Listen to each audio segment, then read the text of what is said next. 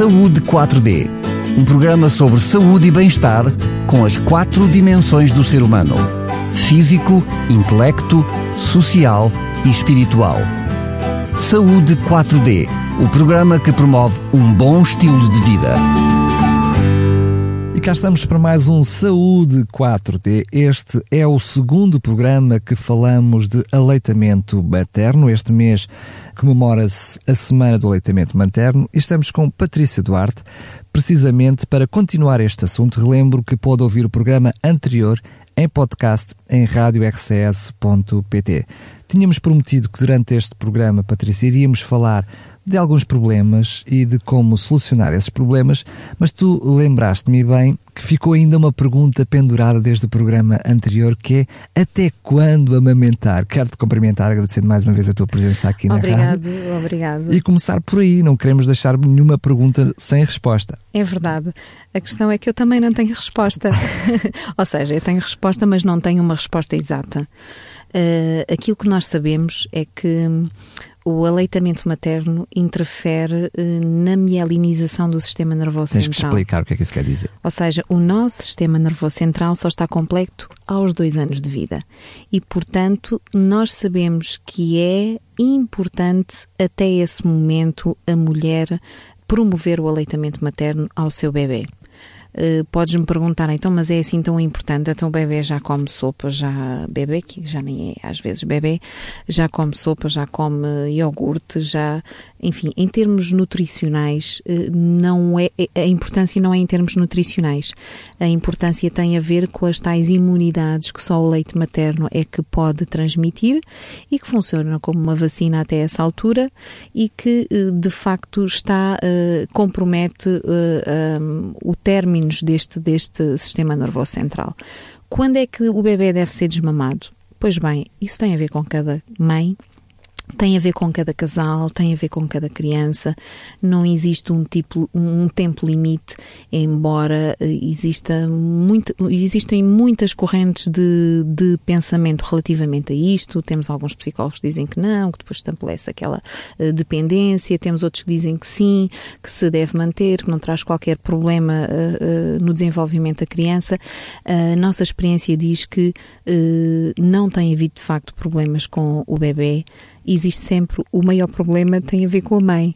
Esse cortar do cordão umbilical, normalmente a dificuldade é sempre da mãe. Aquilo que nós promovemos é que este corte não seja radical, que seja explicado e que seja feito no momento em que há tranquilidade num fim de semana, numas férias, explicando, às vezes utilizando metodologias não muito, não convencionais, muito convencionais uh, mas é importante, é importante depois fazê-lo com alguma tranquilidade. Já existe a palavra desmame, não é? Fazer, fazer sim. o desmame, é sim, literalmente. Sim, aqui é literalmente fazer, fazer, fazer o desmame. Também parece-me que não é uma preocupação tão grande assim com estes casos, porque tu falaste no programa passado que 90% dos casos estão, terminam muito longe dos dois anos. Sim. Portanto, estamos a falar que esse problema apenas se pode colocar em alguma minoria, infelizmente, diríamos nós, dos 10% que acabam por uh, amamentar e aleitar até ao tempo devido, mas também não é algo de chegou os dois anos, é hoje, terminou. Exatamente. Chegou ao fim do calendário. Quais são então os problemas mais comuns que podem acontecer a uma mãe e provavelmente também ao bebê, não sei se vais falar mais no lado da mãe, no lado do bebê ou se de ambos, que pode acontecer nesta fase? Os primeiros problemas têm a ver com a adaptação de, do bebê à mama. Uh, muitas vezes não tem a ver com o jeito que a mãe tem, com a falta de formação. Às vezes tem a ver com a dificuldade que o bebê tem em se adaptar. Portanto, não é tanto o jeitinho da mãe. Muitas vezes nós uh, encontramos mulheres que estão muito motivadas uh, e que realmente há bebês que nos dão muito trabalho. E depois temos outras que nem estão para aí viradas, mas que os bebés nascem com instinto e simplificam, exatamente. Portanto, muitas vezes tem a ver com a aptidão do, do, do próprio bebê. Uh, a primeira dificuldade começa às vezes com a pega. Se essa pega não for feita precocemente, como falámos no, no programa anterior, temos é, um... Só se calhar esclarecer, não é? É um termo Sim, técnico, sim. a pega é o bebê conseguir chuchar, Exatamente. digamos assim. Ou, Peço desculpa ou, abreger é isso do termo, mas abocanhar, para, como para nós entender. costumamos dizer. O bebê tem que abocanhar, porque o chuchar, como tu dizes, não está correto. O chuchar é uh, na xuxa. É quando está de volta do peito sem mamar. Exato, mas o chuchar, ainda bem que tu focaste esse, esse, esse aspecto, tem a ver com a forma como ele suga numa tetina ou numa chupeta. E daí que os promotores do aleitamento materno não introduzem a chupeta, nem promovem a utilização, pelo menos até que o bebê saiba fazê-lo de forma uh, mantida é, é esta pega. E depois ficará, enfim, ao critério dos, dos próprios pais porque de facto, se eu colocar precocemente uma chupeta, antes do bebê eh, saber mamar, ou introduzir uma tetina precocemente, isto vai confundir para alguns bebés a forma como devem uh, mamar. E estes movimentos que devem fazer na mama, que são movimentos par paralelos, são substituídos pelo chuchar.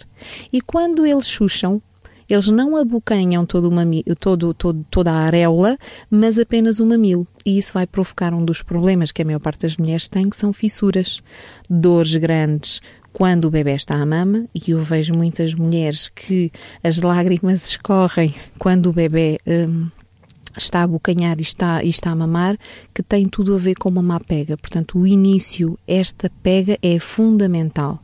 Quando a mulher sente que esta dor é mantida, que não passa, é importante retirar também com alguma técnica o bebê da mama e depois voltar a reintroduzir sempre, e podem ver através dos vários sites que falámos no programa anterior, no SOS Amamentação, em alguns vídeos, eu vou sugerir uh, alguns vídeos que podemos ver nos motores de busca que conhecemos uh, de um pediatra do Canadá que tem uma clínica só para adaptar bebês à mama.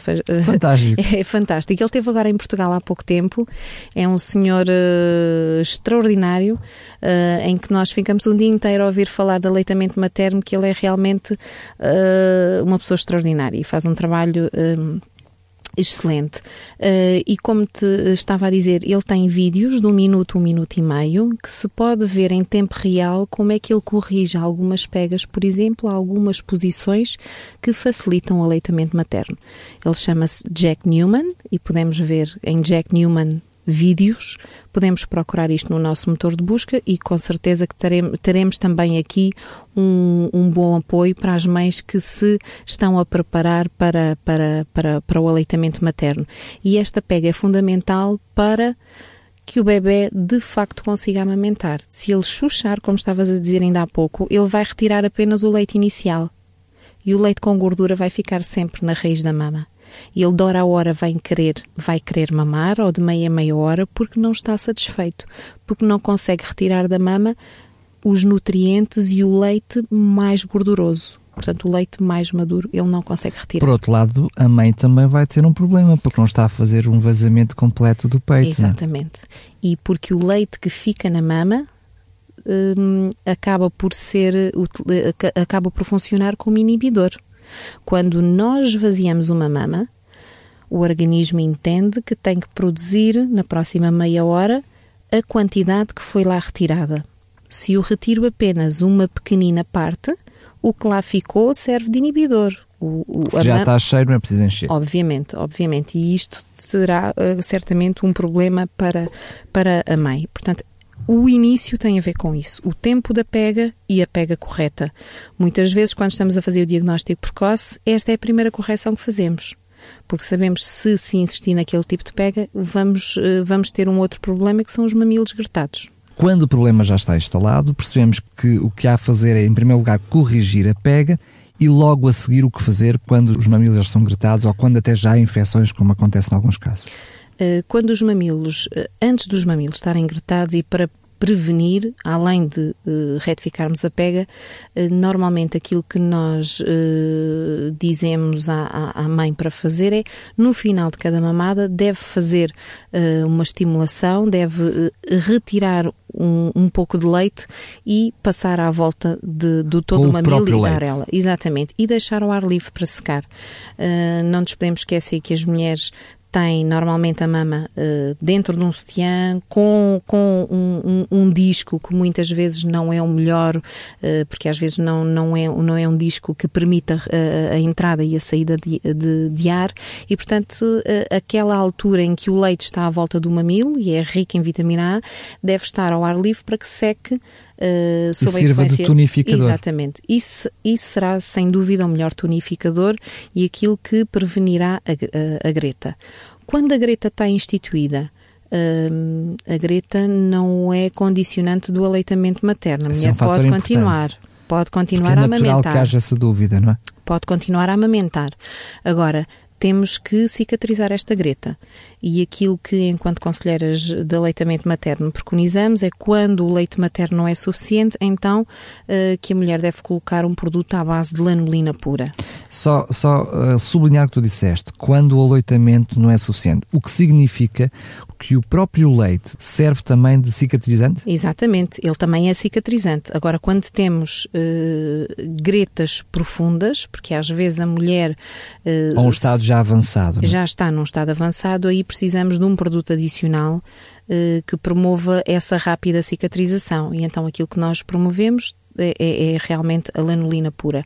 Existem outros produtos, mas uh, aquilo que normalmente as conselheiras uh, e que têm um, um, melhor resultado tem, é, é mesmo a lanolina pura que deve ser colocada numa camada grande. Uh, às vezes as, as, mulheres põem pouca quantidade e nós queremos mesmo uma camada grande. Depois, então, pode colocar o disco e o sutiã. E quando for novamente amamentar, a mama ele deve retirar apenas o excesso com uma compressa limpa e não há problema do bebê ter em contacto com a boca eh, esta lanolina. Aquilo que nós não promovemos é o lavar da mama cada vez que a mulher vai amamentar, porque no fundo é como se estivéssemos a colocar um penso e a estarmos sempre a retirar esta camada lipídica, se colocarmos a e água. acaba por criar secura no próprio, na própria mama, Portanto, secura implica mais gretas, não é? A mama é lavada no duche diário a mama não é esterilizada e, portanto, não é, não é esse o objetivo. Não sei não se, é? se, valeu a pena teres falado sobre isso aqui aos microfones, não vai alguém lembrar se começar a esterilizar. Não, é, é importante porque às vezes nós, eh, os, os, pais, ficam demasiadamente preocupados com a esterilização de uma chupeta que cai ou de. Enfim, e, e esquecemos que o organismo também não é esterilizado. Portanto, eh, nem 8 nem 80 temos que ter alguma ponderação, devemos sim, no início de vida, termos cuidado com, com a lavagem lavagem e, e, a esterilização de alguns, de alguns mecanismos que utilizamos, mas não há que... Uma regra aqui absoluta. Exatamente, não há que ficar Que outras preocupado. preocupações é que podem surgir? Que outros problemas podem surgir? O maior problema logo a seguir a isto tem a ver com o engurgitamento. Ora, o que é o engurgitamento? Nós sabemos que a mulher, quando o bebê nasce, não é? Portanto, tem aquele primeiro leite que é o chamado colostro, que é um leite extremamente rico. É o leite mais rico que alguma vez aquela mulher vai ter. E daí a e importância. O e o próprio bebê, é, é, é verdade. E, e, daí a importância da estimulação uh, precoce. Uh, mas depois a descida ou a subida do leite, como queiramos chamar, uh, dá-se entre em média, normal, normalmente entre o terceiro e o quarto dia. E onde é que a mulher está? No terceiro e no quarto dia, normalmente em casa. Já está no seu lar desapoiada, sozinha, com todas as dúvidas. Exatamente. E aí é complicado, porque este processo às vezes instala-se num espaço de meia hora. A mulher está deitada, por exemplo, pode ter eventualmente acabado de dar de mamar e ao fim de uma hora acorda e sente uma pressão, a mama está tensa, está Muitas vezes até com dores, não é? Com dor, eh, faz expressão, parece que não, não sai nada e eh, se a mulher não atuar naquelas próximas horas, podemos ter de facto eh, alguns problemas. Como não tem apoio, se não tem esta preparação, não sabe como ultrapassar esta dificuldade. E muitas vezes, cada vez menos temos esta experiência, mas era recorrente nós aparecerem-nos senhoras com a mama quase em pedra. E nessa altura, nós, a nível de centro de saúde, já pouco podemos fazer, encaminhamos para o hospital e, de facto, é uma situação muito complicada, extremamente dolorosa, que pode ser evitada desde que haja conhecimento e desde que haja tratamento logo. Então, o que é que uh, a mãe deve fazer nessa altura? A mãe, nessa altura, a primeira coisa que deve fazer é colocar o bebê à mama, caso esteja na altura eh, do bebê uh, amamentar. Quando o bebê mama, esvazia a mama, pode até nem esvaziar completamente, mas já permite que haja uma certa tranquilidade um alívio, é? e um certo alívio. Mas às vezes pode acontecer o seguinte: o bebê mamou naquela mama, Acabaste a mama ficou vazia, não é? E a outra está cheia. E, e, o bebê, o bebê não satisfeito. quer, exatamente. Eu, e se eu esperar duas a três horas, aquela mama que está tensa e túrgida vai-me ficar numa pedra e depois eu não consigo sequer que o bebê consiga fazer a, a, a, pega correta. Então eu naquele momento tenho que intervir. O que é que a mulher deve fazer? No duche deve uh, colocar água quente, não tão quente que queima a mama, mas quente ao ponto de ela ficar rosada e para que aqueles ductos, que são os canais que transportam o leite, possam dilatar. Quando há essa vasodilatação, isso permite que o leite que está, que está dentro desses ductos se possa exteriorizar. E a mulher com massagem manual, desde a raiz da mama até o mamilo, vai retirando algumas gotas de leite. Às vezes temos a ideia que jorra imenso, em alguns casos isso é verdade, mas muitas vezes ele está tão comprimido que a saída de leite é muito pouca. E portanto essa massagem deve ser feita não esvaziando completamente. Porque se eu esvaziar completamente Ela a mama... vai encher outra vez, não é? eu só estou a adiar o meu problema. Eu naquele momento fiquei resolvido, mas passado duas, três horas, ele volta a encher. Portanto, eu só devo retirar até que eu me sinta confortável, porque lá está o que lá ficou, serve de inibidor à produção de mais leite. Ou seja, isto é uma aferição que o organismo faz, porque inicialmente o bebê não toma tanto leite, nós falámos naquele copinho de dedal, não é? Uh, mas nós sabemos que isto vai aumentando de dia para dia e um bebê com 7 dias de vida tem uma capacidade de mais ou menos ou aproximadamente 50 mililitros. Portanto, este acréscimo é muito rápido na, na, primeira semana e às vezes não há essa aflição entre aquilo que eu produzo e aquilo que o bebê toma. A minha pergunta é quase de raciocínio lógico e peço-te, por favor, que me corrijas. Porque disseste, quando há essa transição, estamos a falar apenas de um período específico em sim, que há a transição sim. entre o colostro e o leite, em que há um, um, endurecimento natural e normal dos peitos, então não seria normal a mãe, nesse período específico, a mãe dar, por exemplo, uma parte de cada peito, aliviando os dois peitos, em vez de depois, mais tarde, ter que recorrer ao duche? Ela não consegue muitas vezes vaziar a mama.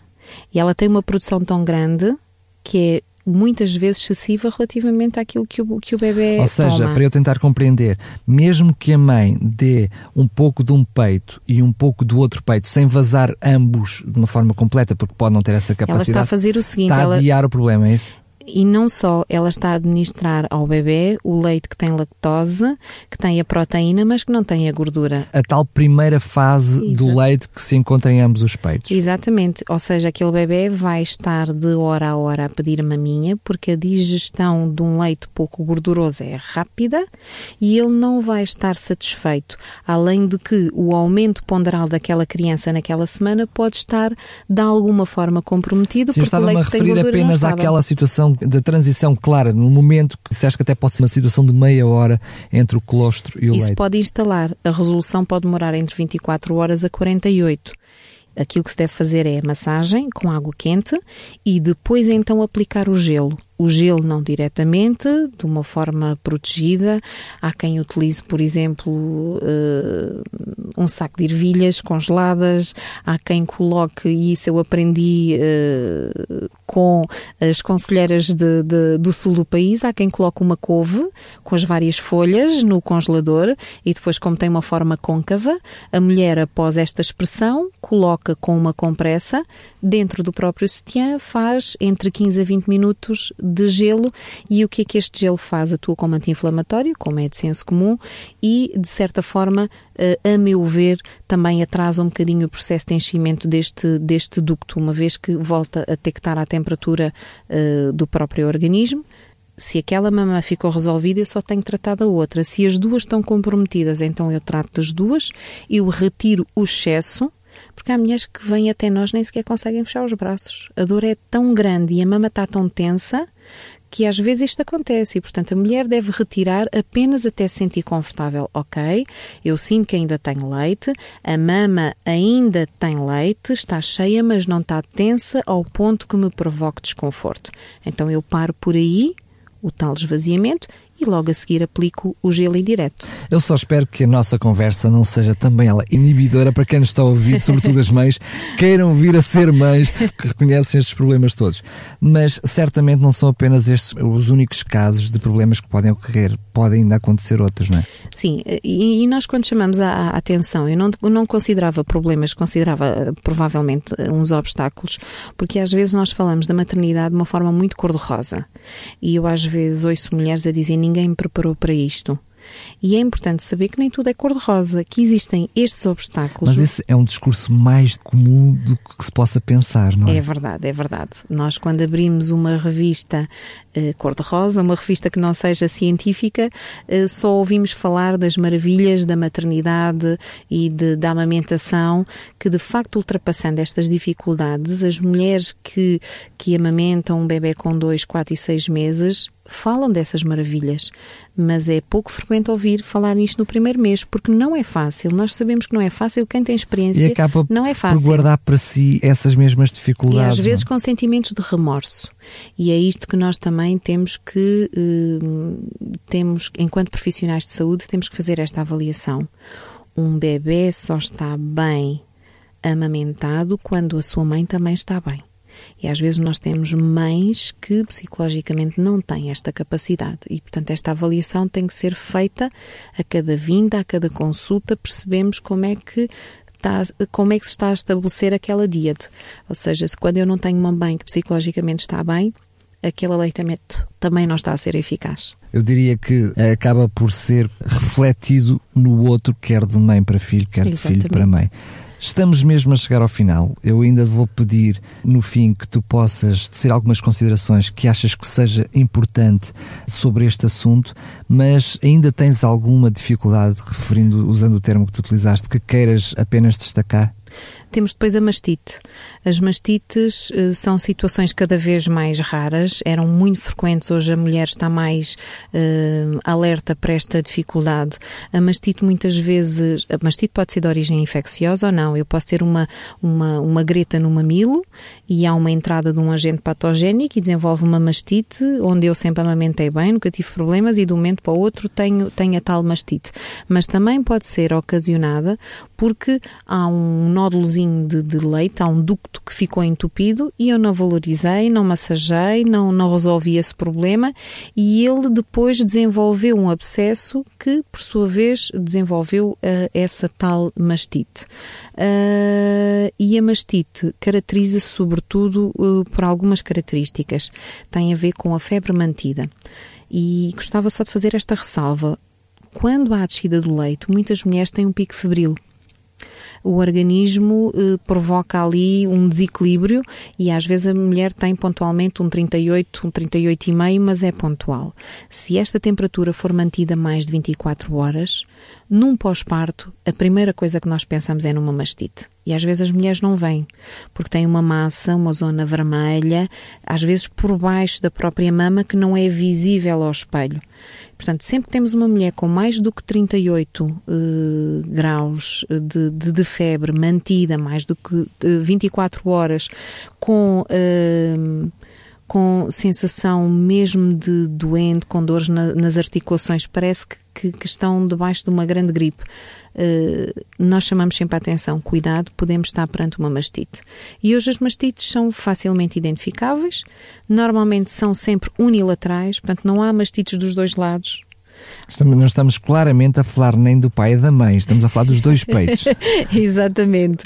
E hoje consegue-se rapidamente com antibiótico, com antibiótico também compatível com a amamentação, fazer esse tratamento, esse diagnóstico e esse tratamento precocemente e a mãe pode continuar a amamentação, pode e deve continuar o aleitamento materno havia miríades de coisas que poderíamos falar. Falámos, nomeadamente, de alguns problemas que surgem com a mãe. Há outros que surgem com o próprio bebê. Não, não serve este programa para trazer uh, toda a informação aqui, apenas para dar um exemplo e algum esclarecimento. Relembramos mais uma vez os canais certos para obter estas informações. Vou pedir então que possas terminar com algo que tu achas que de muito que há para dizer que ainda seja pertinente dizer.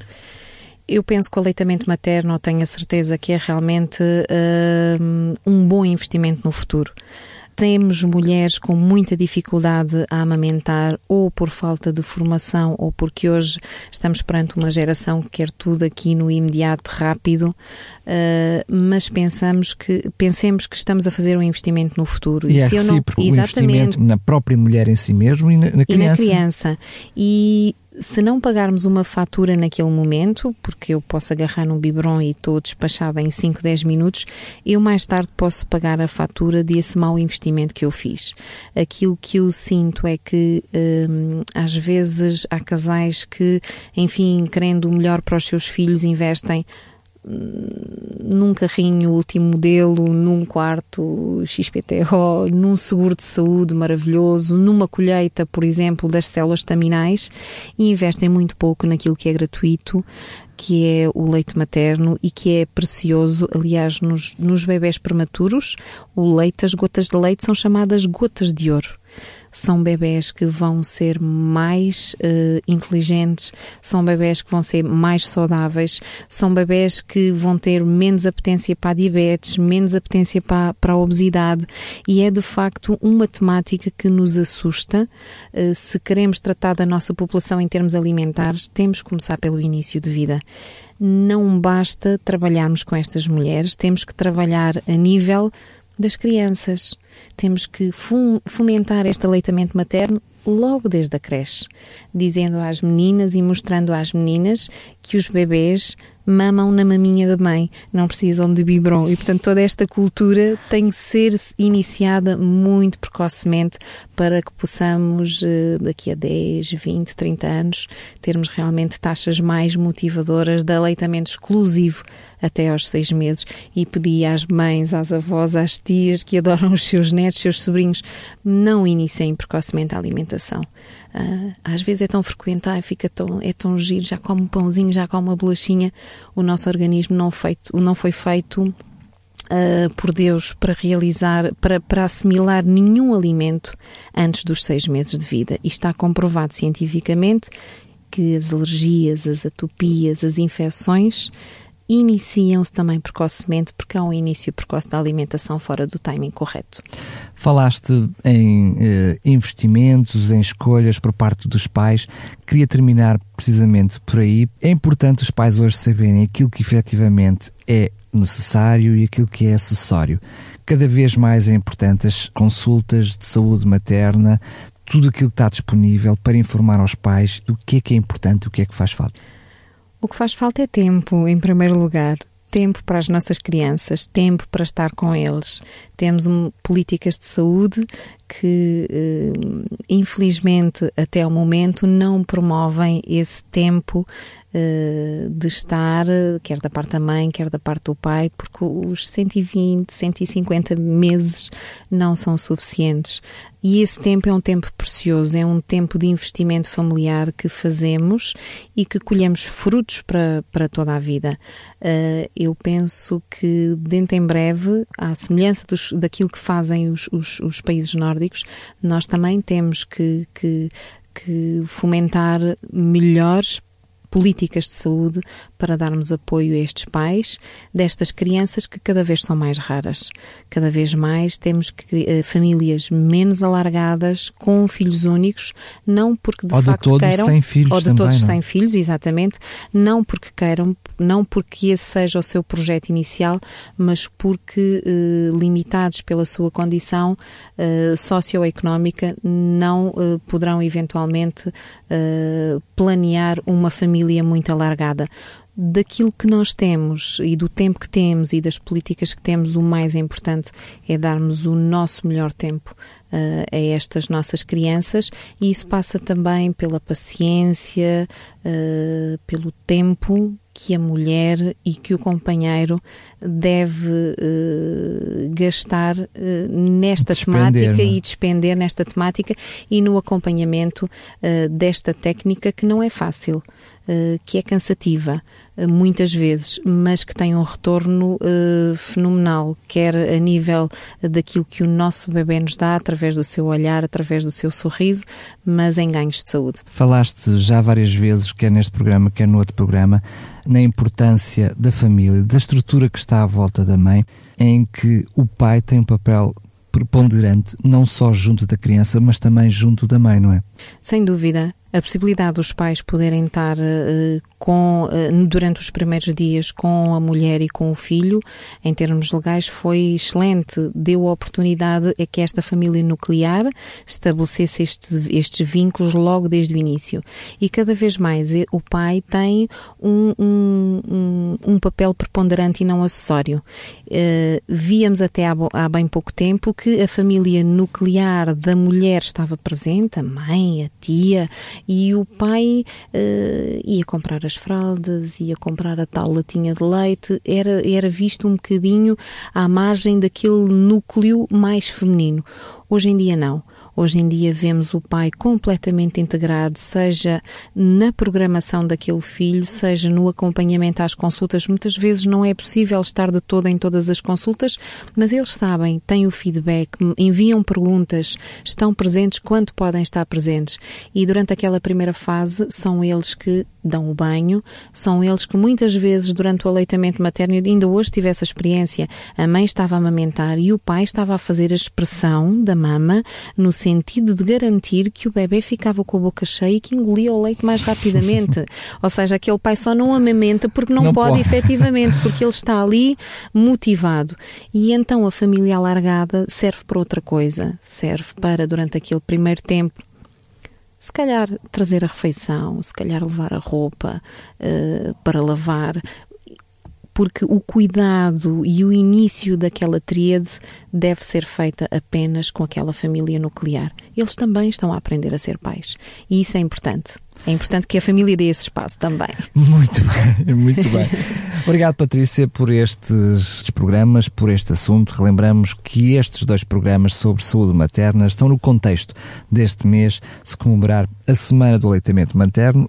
Obrigado, um beijinho muito grande, Patrícia, e até à próxima. Obrigado, até à próxima.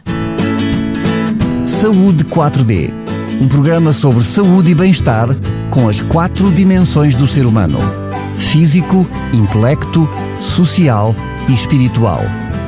Saúde 4D o programa que promove um bom estilo de vida.